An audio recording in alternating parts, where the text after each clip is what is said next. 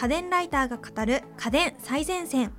その時々の最新家電の情報やニュース。今何を買うべきなのかお伝えしている番組です。皆さんへの家電のプレゼントも実施しています。応募に必要なキーワードは番組の最後にお知らせしますので最後まで聞いてくださいね。進行役は私池澤彩香です。そして今回の担当は家電ライターの岡安学さん。どうぞよろしくお願いします。はいよろしくお願いします。今回は今年最後の配信ということで岡安さんと一緒に2020年の家電ガジェットについていろいろ振り返っていこうかなと思います。まずはですね岡安さんご担当の黒物家電今年ならではの特徴なんかありましたか？今年はやはり新型コロナウイルスの影響でデジタルものガジェットとしては巣ごもり系が結構やっぱり人気があったっていう感じですね。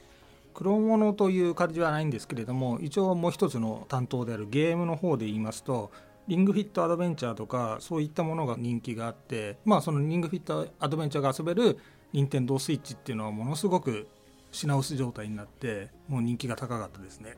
私もリングフィットアドベンチャーはゲットしましたちなみに。あれ結構辛いですよね。辛いですね。辛いっていうのとリングフィットアドベンチャーの前に実は任天堂スイッチっていろいろスポーツ系のソフトがあるじゃないですか。ボクシングのやつとか、はい、あのフィットボクシングもやっていてで、えっと、リングフィットアドベンチャー買ったんですけどリングフィットアドベンチャー結構設置が面倒くさい節があって そうなんですよ。なんかこうコントローラーを取り外して太ももに巻いたりとかハンドル？型のコントローラー、はい、リング。の上に任天堂スイッチのコントローラーをつけなきゃいけないっていうので結構設定が面倒くさくて。でゲーム要素も結構大きい。そうですね。そうなんですよ。なのでなんかこう運動してない時間も結構長い。そうですね。運動も結構辛いみたいな感じで。そうなんですよ。あとやってみるとその場で消費カロリーの表示が出るじゃないですか、はい、結構はあはあ言いながら、もう気分悪くなってんのに見ると思ったより減ってないっていう。悲しい。おにぎり1個分も減ってないのかよみたいなのがそれがなるほどこれはかなりやらなきゃいけないんだなっていう反省にもなりましたね。ゲーム好きな方とかやると楽しいんだろうなとなったんですけど私はリングフィットアドベンチャーよりはフィットボクシングの方が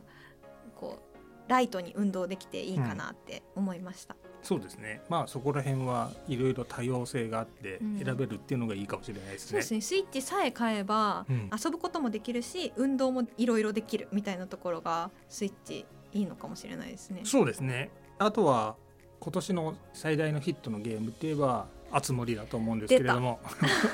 あつ森はい。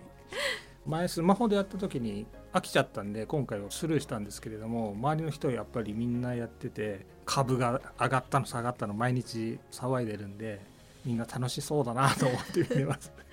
私も「おいでよ動物の森」はやってましたね、はい、でもその時部屋きれいにしないと虫とか湧くじゃないですか、はい、なんで部屋の掃除をゲームの中でもやるんだろうと思ってちょっと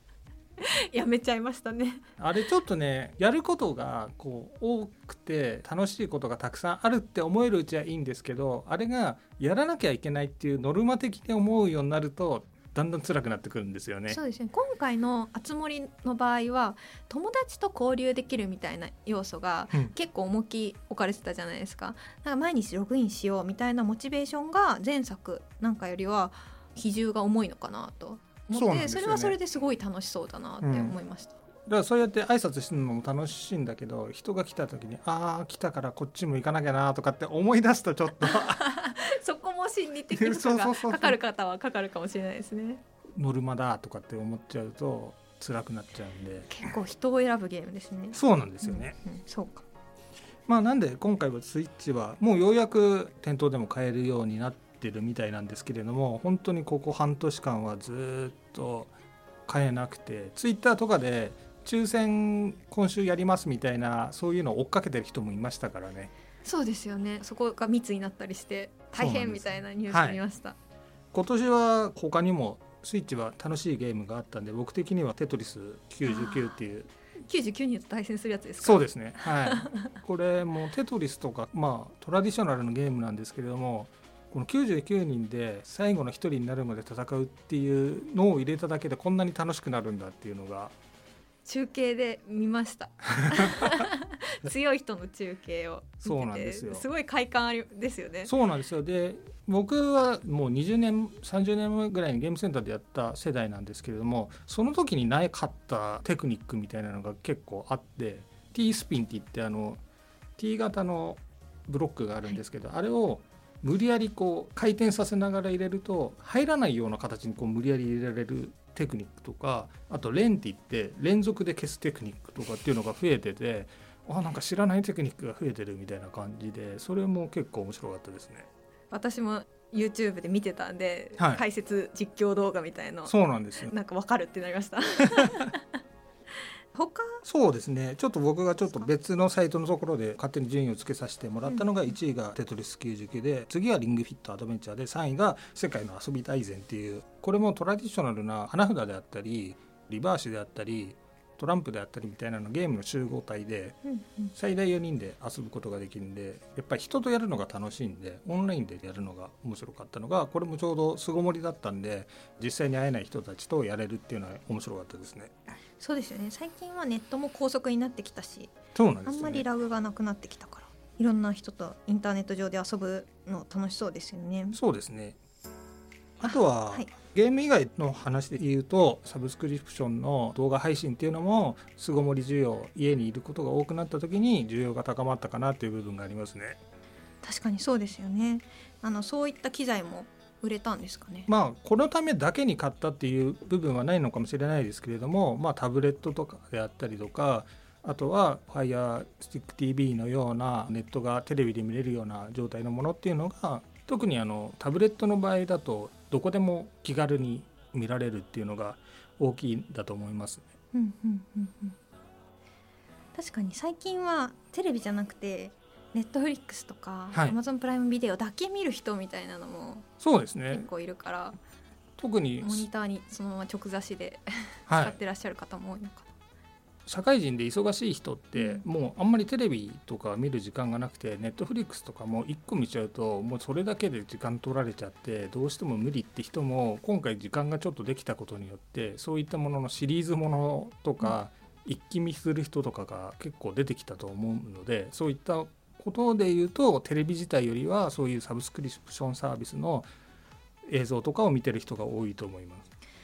そうですね。私もそっちをよく見てる気がします、はい、それと同時にテレビも売れてるんですよ実は。おお巣ごもり需要ですね。はい。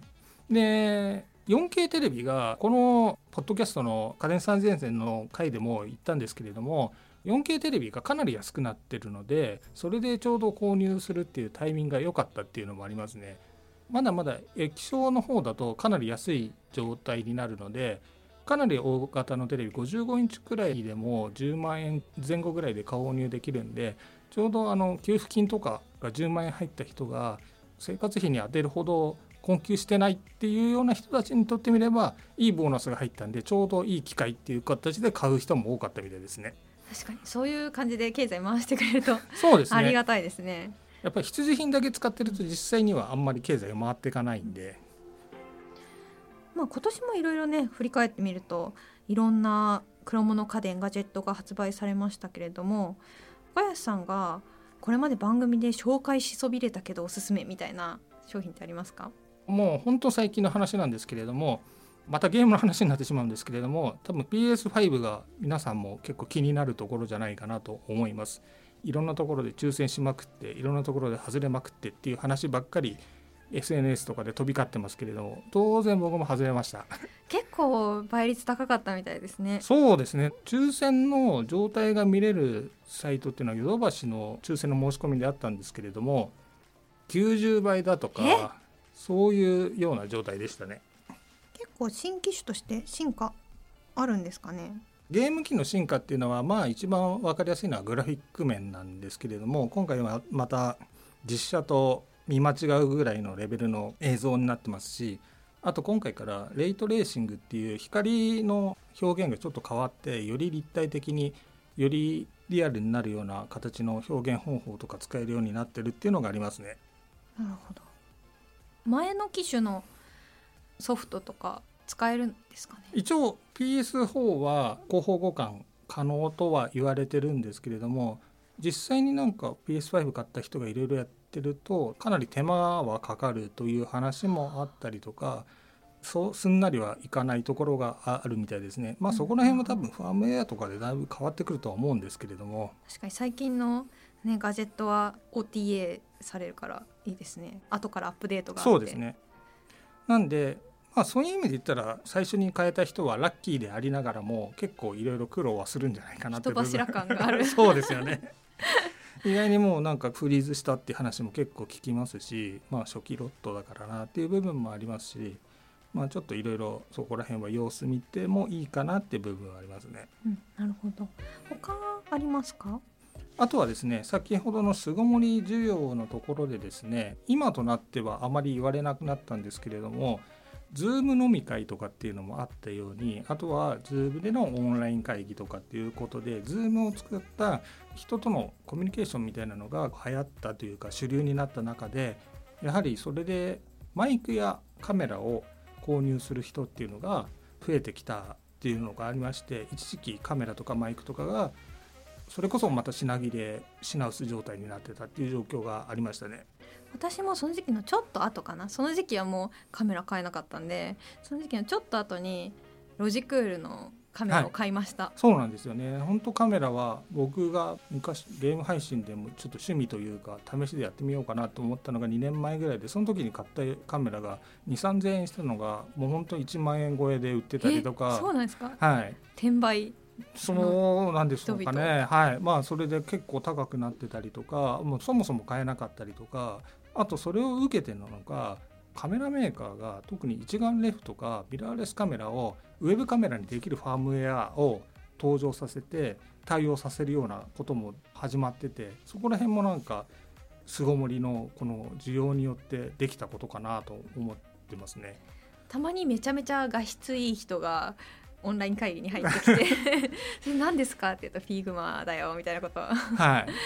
言われたような気がします。まあ、だそういうのがあってあと古い一眼レフとかミラーレスとかは使ってなかったりとか、うん、子供が生まれたから買ったけどその時しか使ってない人とかって結構多くてそれをこう引っ張り出してきてあいいですねそういうふうにやることもできたので結構あれは高画質ですし新しく買うわけではないのでいい動きだったなと思います。私はスマホを一時期ウェブカメラにして使ってたんですけど、はい、結構画質スマホなんでいいんですけどたまにこう通信が途切れて、はい、ウェブでの仕事中に私が消えるみたいな 事件が多く発生したのでカメラをそうなんですよ、ね、買いました。ズームとかって結構重かったりするんですよね。なんでスマホだとそれで途中でこう止まってしまったりとかあと背景をバーチャル背景とかにすることもできたんですけどスマホだと一部できなかったりとか。そうです。あいやなんかスマホをウェブカメラにするアプリっていうのがあるんですよ。はいはいはい。それちを使ってなるほど。パソコンでウェブカメラのみってことですね、はい。はい、その通信が切れると結構復旧に時間がかかるそうですね。のがあって大変な思いをしましたね。なるほど。まあということで結局今年は最初から最後までコロナ禍の対応かなっていうのがありましたね、うん、そうですね。確かに私もコロナ禍でよく使ったお気に入り家電っていうのが1個あるんですけどソーダストリームって、はい、ご存知ですか、はい、ソーダを作るための機械。あれ買ってめちゃめちゃライフのクオリティが上がりました。QOL が爆上がりしましたね。僕もなんかこれ発表会かなんか行ったんですけど渋谷のなんかあの結構おしゃれなところでやっててストリーマーというかインスタグラマーみたいなかなりイケイケな人たちがたくさん来てておこういう世界なんだなとかって思って。そういう世界なんですね。私あのソーダを作る機械欲しいけどでも本当にめちゃめちゃ使うか分かんないから適当にメルカリで買おうと思って 適当にメルカリで買ったんですよ。そしたら意外とこれいいと思って感動したんですが、今ソーダストリームの商品一覧見ると私が買ったものよりも進化しているものが多くて、うんうん、次回は新製品ちゃんと買おうかなって なるほど。思いました。どのくらいの頻度で使ってるんですか？そうです夏は結構よく使ってました。夏は梅シロップと割って飲んだりとかあとジュースと割って飲んだりとか、うん。白桃ジュースみたいな。なるほ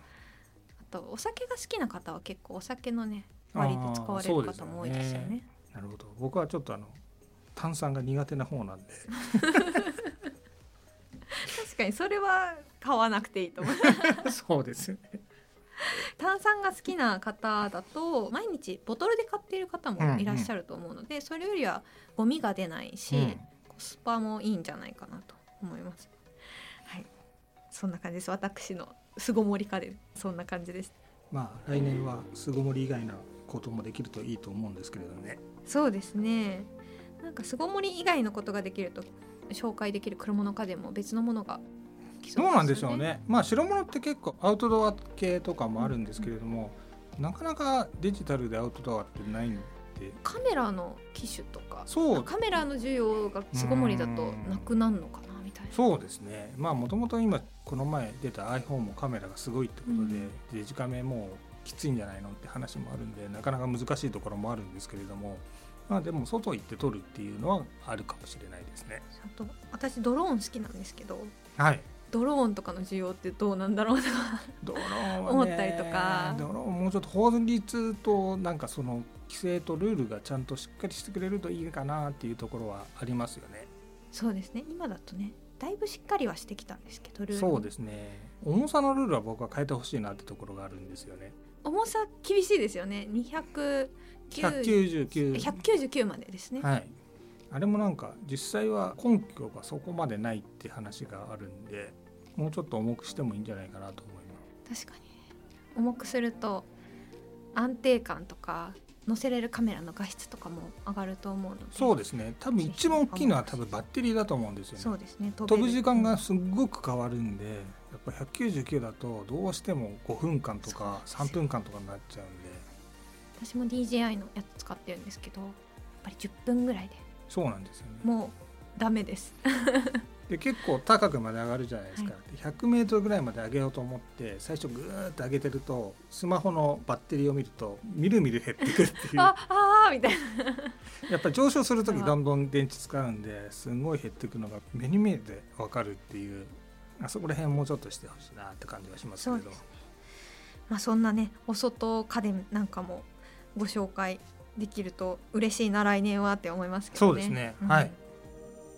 はい、というわけで今回は2020年の家電ガジェット総まとめをお送りしてきました。家電最前線の番組ツイッターは今日お話ししてきた商品の写真やリンクも載せているのでぜひフォローしてください。そしてここでプレゼントのお知らせです12月のプレゼントはシャープ57リモートワーク用温め家電の回でご紹介したデスクで使える温冷ドリンクカプセルです。応募にはキーワードが必要です。今回のキーワードはイルミネーションです。応募はインターネットのフォームから家電最前線の番組ツイッターまたは番組の概要欄をチェックしてみてください。締め切りは1月15日金曜日です。次回は倉本春さんが担当。ウイルス対策家電を特集します。岡安さん来年もよろしくお願いします。はいよろしくお願いします。では良いお年を。はい良いお年を。家電最前線は毎週月曜日に配信中。番組を聞き逃さないためにも各ポッドキャストアプリで番組の登録やフォローをよろしくお願いします。感想や取り上げてほしいテーマのリクエストもどしどしお寄せください番組の概要欄にあるリンクや家電最前線の公式ツイッターからダイレクトメッセージやリツイートで送っていただけると嬉しいです。